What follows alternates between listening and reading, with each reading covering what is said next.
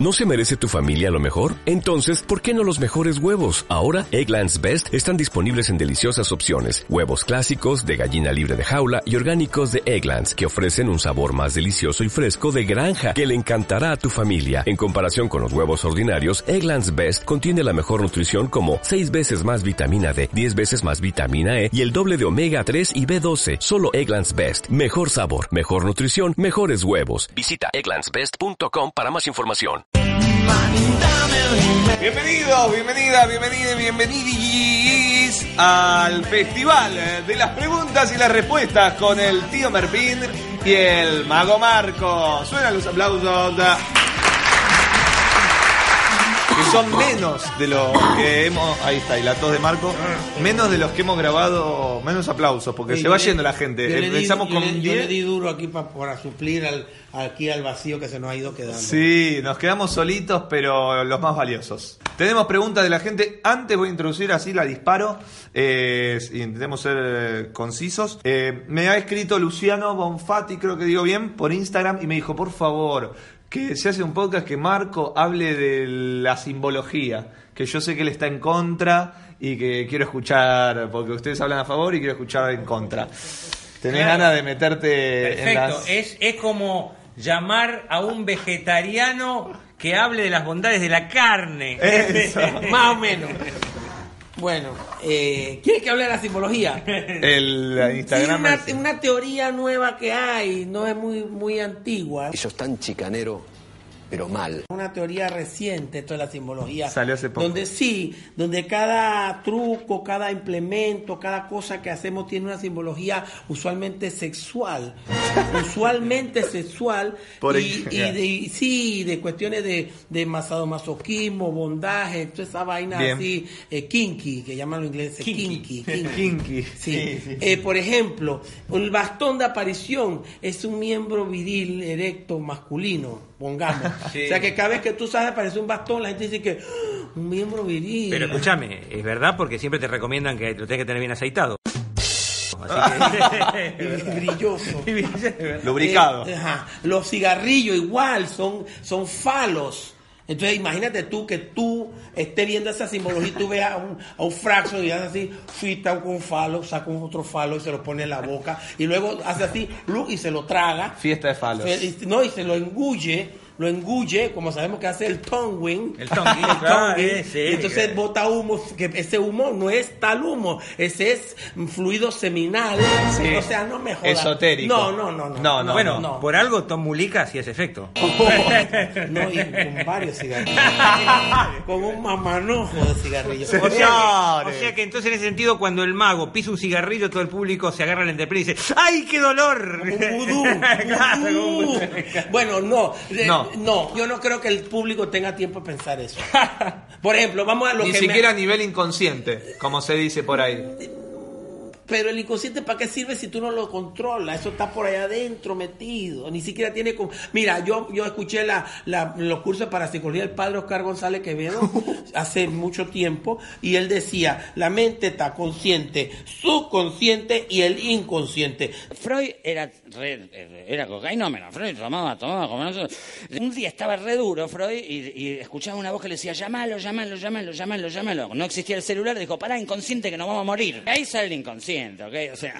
tenemos acceso al subconsciente por medio de la psicología, el hipnosis y tal. Pero al inconsciente no. Te tienes que dar un golpe fuerte en la cabeza y terminas quedando hablando chino. Está explicada en un libro escrito en inglés.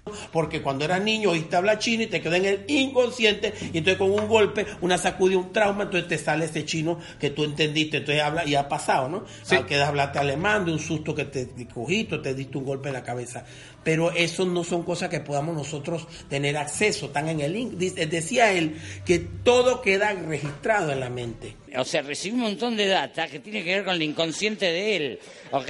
Después no me acuerdo de nada, pero igual siempre, viste, en el fondo queda, ¿ok? O sea, yo siento que estoy mucho más, este, más liviano, ¿ok? O sea, no, no, no, no, no, no, no. Que tú podrías decir, si tuvieras acceso a eso, por ejemplo, dónde estaba hace cinco años exactamente esta hora, este mismo día, y qué estabas haciendo, qué ropa tenía, con quién estaba. ¿Comprende? Sí. Pero eso no está al alcance de nosotros, entonces, de, de la mente normal, en mi opinión. Sí, sí. Sobre todo porque tú pasas a otra cosa. En mucho de magia tú no te puedes parar que la gente pondere esa vaina, porque eso nada más lo más... Mira, el caso está aquí. A ver. Esto es Sherlock Holmes. A ver. Sherlock Holmes llega y dice, el muerto está ahí. Dice, el que lo mató fue un cojo, fumaba cigarrillo egipcio, acaba de llegar de Afganistán hace tres días. ¿eh? Y el foco, el bombillo del donde se afeita está quemado. ¿Cómo lo sabía Sherlock Holmes? Porque era Sherlock Holmes y miraba todo, cualquier cosa para ir a una pista. Ajá. ¿Comprende? Pero la gente, entonces todos los detectives, ¿cómo usted hizo? ¿Cómo usted hizo? Por eso lo llamaban a Sherlock Holmes, era un tipo excepcional. Era el único que podía fijarse en toda esa vaina. El resto de la gente no se fija en nada de eso.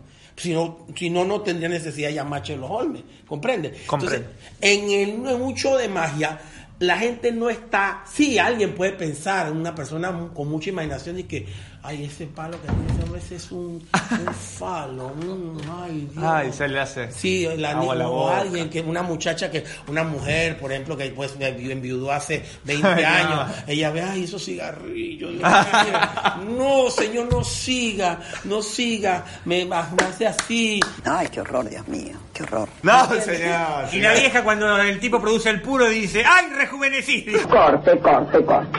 Así yo no, así no. Sí, sí. No, yo no pienso, no, a mí no me parece. No te parece. Muy bien. Oímos las preguntas eh, de los espectadores que Sí, les pedimos. porque déjame que ponga en tema a los circunstantes oyentes, teniendo, aprovechando la presencia de Marco, tenemos bastante curiosos que se han acercado, gente que, se enteró. A, a disfrutar el show, y entonces vamos a aprovechar que conteste algunas preguntas, inquietudes que pueda tener. Bien. Gente- Directamente desde la provincia de Salta, instalado en Buenos Aires, el eh, joven Gonzalo Zamarian. Hola, ¿qué tal? Hola. Eh, mi pregunta es, en base al... Quieren hacer un nuevo juego de magia, ¿no? ¿En qué se basan para hacerlo? Ya sea porque lo vieron y les gustó, porque lo leyeron, o buscan un juego en base a lo que quieren transmitir al público, o dicen quiero hacer un juego en base a tal elemento y buscan juegos sobre ese elemento. Uy, qué pregunta. Uy, qué pregunta. Bueno, eh, normalmente yo los juegos que hago es porque los he leído. Eh, procuro que sean juegos que no le haya, haya visto a nadie hacer en principio, después que otros lo hagan, pues no, pero no están en mi esfera. Lo Bien. hace otro por- en, en- en Taiwán, me da igual. Pero yo no lo hago. Si lo veo en televisión, no lo hago. Si lo veo en YouTube, no lo hago. Sino que usualmente parte de lectura, libros, revistas y tal. ¿Ok? En cuanto a elementos, sí. Yo procuro, si ya yo tengo una rutina con cuerda, de cuerda cortada, yo no, y, y me funciona, yo busco otros elementos. Mi- mientras más raro para mí y, y- y, este poco visto sea el elemento, más me gusta el truco. Claro. ¿Ves? Más me gusta. En cuanto a transmitir, mira, todos los artistas que ya tenemos un tiempo trabajando, tenemos ya un método, un sistema, una personalidad, un, un saber hacer las cosas, un estilo. Un oficio. Un oficio y un estilo que ya vamos a transmitir y es como de forma automática. Yo sé que voy a transmitir en este juego.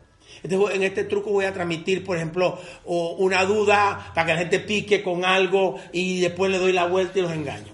O aquí en esta voy a transmitir picardía, o acá voy a transmitir pues a mucha habilidad, mucha... Y depende del punto en el programa que yo quiera poner ese truco, así mismo es lo que yo voy a querer transmitir. ¿Ves? Es un poco complejo, creo que se entiende mejor mientras más experiencia tiene uno, pero es eso en, en síntesis lo que es. Qué lindo. Bueno, yo podría suscribir en un 80% la, la técnica de Marco. ¿Y ese 20? Y el 20 es La que... propia de él. La propia, sí. Ah. No, bueno, no, yo sí no, no me fijo tanto en el elemento y, y cometo ese error, es un error. Este, a veces este, yo repito elementos y no me importa, entonces voy cambiando y digo, bueno, aprendí un juego con, no sé, con bolas y ahora Otro con bolas. otro con bolas y tal y tal. Este, no, no me importa tanto. Y porque yo soy más, más bien un aficionado o un enamorado de los métodos. Me interesa más el método que el juego. Es decir, me interesa poco el juego. O sea, el juego va a salir bien. Yo después le voy a poner mi presentación, mi, mi, mi, mi chiste, mi, mi, mi expresión, en fin, lo que yo sienta. Tus latiguillos. Eh, mi latiguillo, en fin, como bien dijo Marco, uno ya tiene su, Su mundo. su mundo, tiene su estilo. eh, hay una frase que dice que uno empieza a ser artista cuando se copia a sí mismo y creo que ya llegamos a ese punto. ¿A vos te parece que yo soy un artista?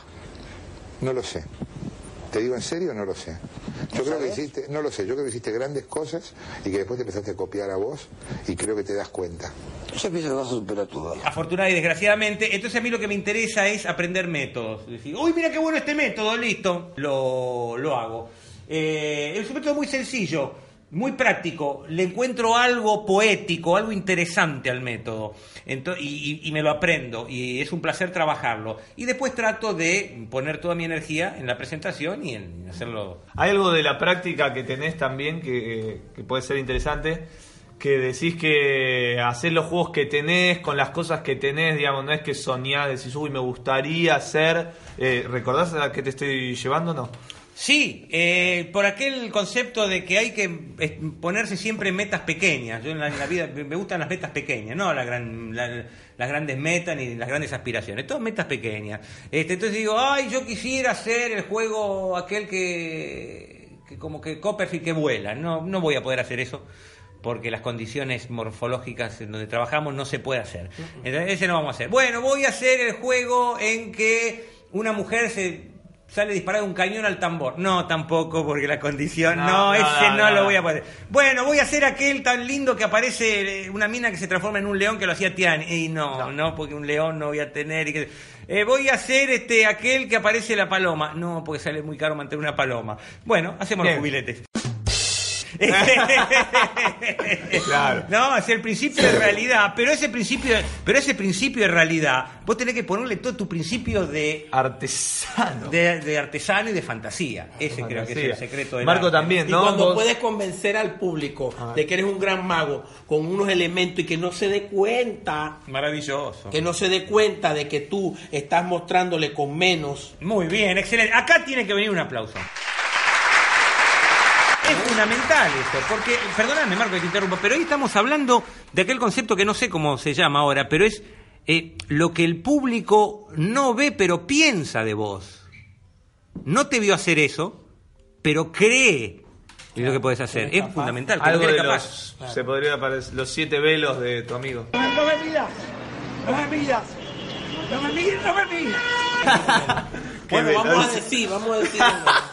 Vamos a decir los velos. Sí. Sí. Bueno, es verdad, creo que Juan Tamariz habla de, de eso. Ay, lo Eh, revelaste. algo- claro, sí, sí. No, Ahí te bien. pisaste. No, no, está bien, está bien. es Creo que así. sí. No, es sí, así, sí. no, es, es que somos, so- cada uno tiene su teoría y uno pues debate por su lado y el otro por, Por el supuesto. suyo.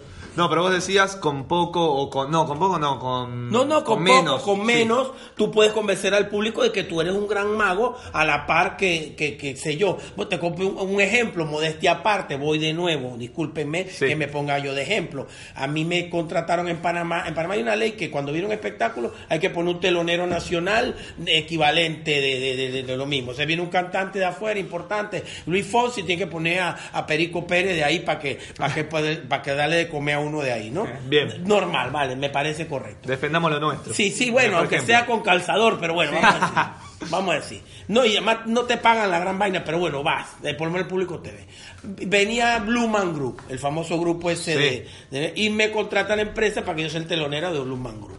Y en un, en un sitio que caben 2.500 personas, con un escenario gigantesco, solamente delante del telón había cuatro o cinco escenarios de los que nosotros estamos acostumbrados, de largo y de ancho, y yo salgo, digo, y tenía como 15 minutos hacer algo, y yo pues llevé la bolsa del huevo, nada más.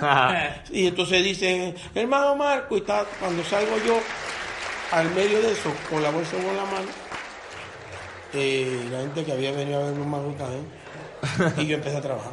Pam, pam, pam.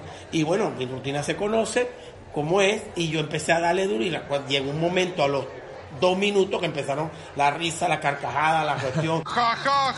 Y cuando yo le dije a la gente, digo, yo hago esa, aparece este huevo, todo el mundo se queda así, como que, "Eh, no te huevo. Claro, usted vino aquí a ver un buen grupo, allá atrás una tramoya, un poco, si vengo acá, yo le saco un huevo, y se vino al teatro abajo. Claro. Se vino al teatro abajo. Y yo, y de ahí para adelante fue ya las ovaciones, va, me, me aplaudieron como cuatro veces antes de terminar, y al final dieron una ovación tan cerrada.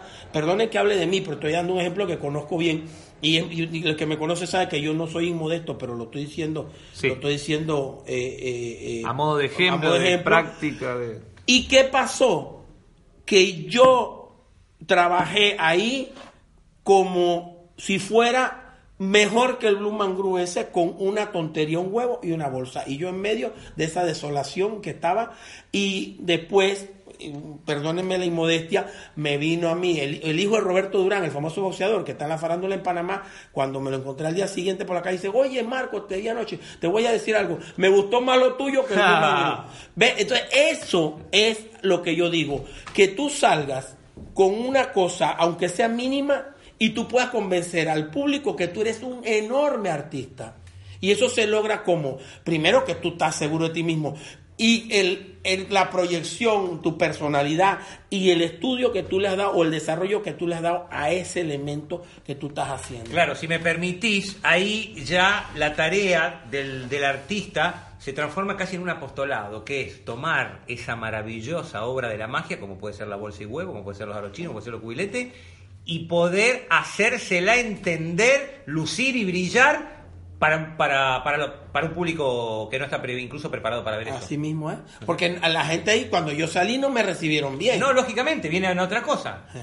Perfecto. Bien, tenemos directamente desde el país vecino, desde el Uruguay. ¿Digo bien? Sí, señor. ¿Montevideo? Montevideo. Montevideo.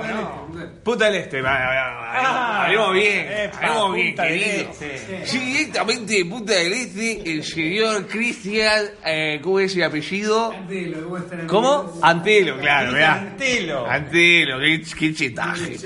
Bien.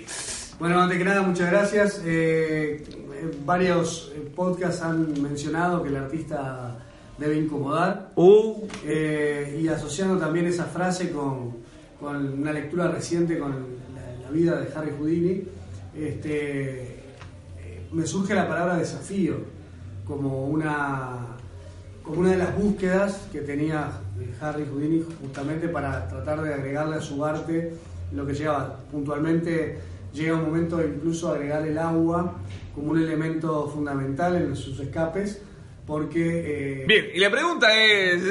Y la pregunta es... la pregunta es, es, en el día, en, en- en lo contemporáneo, en la magia, eh, ¿cuál es el desafío que, que estamos, que se está buscando? O sea, en los clásicos, por ejemplo, la, la bola que flota, ¿no? el, el hacer flotar algo. En el caso de los aros, el, el sólido que penetra otro sólido. Y cuáles son los desafíos que se están buscando hoy que generalmente colocan al mago en ese, en ese lugar fantástico en el que el espectador este, lo coloca. Muy bien. Eh, por ejemplo, cuando trabajamos con elementos mínimos como nosotros, que somos magos de infantería, como decía un amigo mío, y llevamos pues una maleta, eh, nuestro, mi desafío, voy a hablar por mí, mi desafío es justamente lo que él dijo en relación con la bola zombie, hacérselo en la cara a la gente. Entonces es el quizá el desafío más eh, asequible a mí como, como artista eh, con esta limitación. O sea, yo no me voy a meter un, bar- un barril de agua, eh, ni loco voy a hacer. Es, es más, por lo mismo que tú dijiste que tampoco se puede hacer la mujer que se vuelve león. Imagínate tú, llegar aquí con un barril, llenarlo de agua, meterte, chorrear todo, salir papá, una mierda. Eso no está para nuestros tiempos, eso eran cosas de los teatros de variedades, esas cuestiones. Pero cada truco de magia implica un desafío. Y el mago, por ejemplo, debe retar al público, incomodarlo con ese reto. Porque si tú estás seguro de tu trabajo, tú, le, tú, tú los, los, los retas a que te sigan a ver qué hacen. Yo no oculto que hay truco. Eh, la cubilete que acabo de ver, tú retas al público prácticamente, y se lo voy a hacer tres veces, y, y se lo está diciendo, entonces se lo hace. Dai Vernon decía, Dai Vernon también lo decía, que esto yo lo hago rápido, esto es un truco que ustedes no van a ver, y les decía, no les engañaba. No me, porque- no me quiero poner en esa categoría.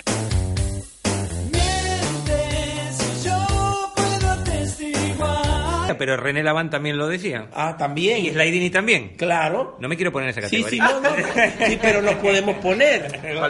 O me pongo último para no ser. Bueno, pues, pero va- vamos retando atrás de ellos. Pero, pero es así. Nosotros, nosotros, lo que sí está a nuestro alcance, bueno, que es lo mismo que hacía Houdini con todo eso, es que retamos al público eh, quizá a una muerte peor que por ahogamiento, que es la muerte por ridículo. Quizá a una muerte peor que por ahogamiento, que la muerte por ridículo. Quizá a una muerte peor que por ahogamiento, que es la muerte por ridículo, que es la muerte por ridículo, cuando te descubren el truco. Porque si te ahogas, te moriste y no pasa nada. Pero si pasa el ridículo, porque se te ve un truco, alguien lo descubre, o te o te quedas mal, o, o que ello no luce, pues es... O como le pasó a Pendragon, que todo el mundo veía cómo lo penetraban por atrás. Bueno, Última pregunta del señor Mariano Gómez. Pero cerramos. Ah. antes yo quería contestarle al, al amigo que el desafío eh, es justamente, ya lo no voy a decir nada nuevo, el desafío es traer esos clásicos ancestrales al gusto del público de esta modernidad rabiosa, así como en la película La momia, no sé si la viste, la película La momia, en donde, en donde el, el- el- el- el brujo este, el encantador, recitaba un salmo y lograba despertar esa, ese- ese- esa momia milenaria y después salía a hacer tropelías. El mago tiene que hacer lo mismo, saber recitar las palabras exactas, el, el- el- el encantamiento perfecto para poder revivir esa magia ancestral y que encante a los públicos modernos. Ese es nuestro trabajo. Y te voy a decir otra cosa más. Vos hablaste de Houdini.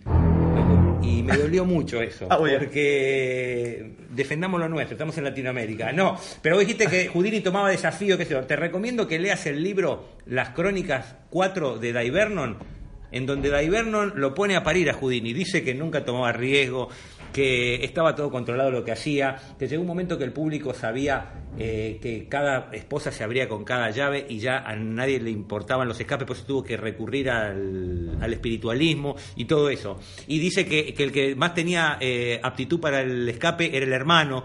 Jardín que él, o sea, lo pone a parir a Houdini y le da con un caño de ahí, bueno, es, es muy gracioso, nada más, este, por eso el libro, sí. Bueno, vale. Bien, Mariano. Mariano última. Gómez, señores. Y ustedes, chicos, métanle eh, para la respuesta. Vamos. Bien, los clásicos, este, de los de los efectos modernos, ¿cuál creen que se puede convertir en un clásico a futuro? Mirá qué lindo. Epa, pero qué bueno. Bueno, no sé cuál llamás moderno. Hay clásicos modernos. Eh, mi amigo el gordo, Kevin Jane, genio, este, yo creo que él inventó un clásico moderno, que es la, la rosa, La que, rosa flota, que flota. Porque todo el mundo anda con esa rosa. Y otro, y, no, y, y- y cumple los requisitos para ser un clásico. Pareciera que sí. Es donde tú lo ensayas, ya lo tienes puesto y lo puedes hacer casi o, o en cualquier lado. y según casi de- no, en cualquier Sí, lado. y, de- y según decía Sharp, pero puede ser una palabra. Una rosa que flota. Ay, ¿cómo sería? ¿Entendés? Y no, y, y como si fuese poco, inventó otro clásico eh, ultra postmoderno. Porque si hablamos de que el zombie es un clásico moderno y la CISAG de Harbin en el año 65 es un clásico mo- moderno, digamos,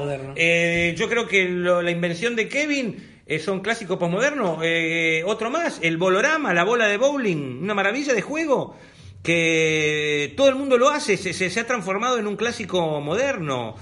La mano de, de Kevin, la mano de la Living Hand. Oye, ¿y el cardiographic? El cardiographic, claro, otro, otro, sí. otro clásico moderno que es lo- tiene, si tú los analizas, todos los clásicos tienen una serie de características entre las cuales está que es realizable. Por eso es que se empieza a hacer mucho. Si un truco complicado que hay que tener, eh, qué sé yo, siete patos, eso, eso no es realizable. Perfecto. Eh, exactamente, el cardiographic de mm, señor Lewis, ¿no? Sí, sí. De Eric Lewis. El Eh, hijo de Eric Lewis. Ah, perfecto. De Martin Lewis, perdón. Martin Lewis. Bueno, Martin Lewis, acá. Que es el hijo, el hijo de Lewis. Lewis. Perfecto, la familia Lewis. Del- Este- del penetro. Es el hijo del penetro. exactamente. También hay que aclarar que esos juegos se han popularizado también mucho porque los hizo Copperfield, ¿no? Sí, Este, además. Bien, a quien le mandamos un saludo. Muchas gracias al público presente y a ustedes y sobre todo a Marco que le despedimos con un este enorme aplauso y ovación. Y otro aplauso para el puerco sabio. ¡Ay, volvió! Viene a saludar. Viene a saludar. Viene a saludar. Ay, mira, se le subió el regazo a Marco. Ay, mira, mira. Ay, se le está dando un besito al puerco. Ay, mira. Que se va el cartero, que se va, que se va, que se va el cartero, que se va, que se va, que se va el cartero, que se va, que se va. Nosotros, nosotros, lo que sí está a nuestro alcance es que retamos al público quizá a una muerte peor que por ahogamiento, que es la muerte por ridículo.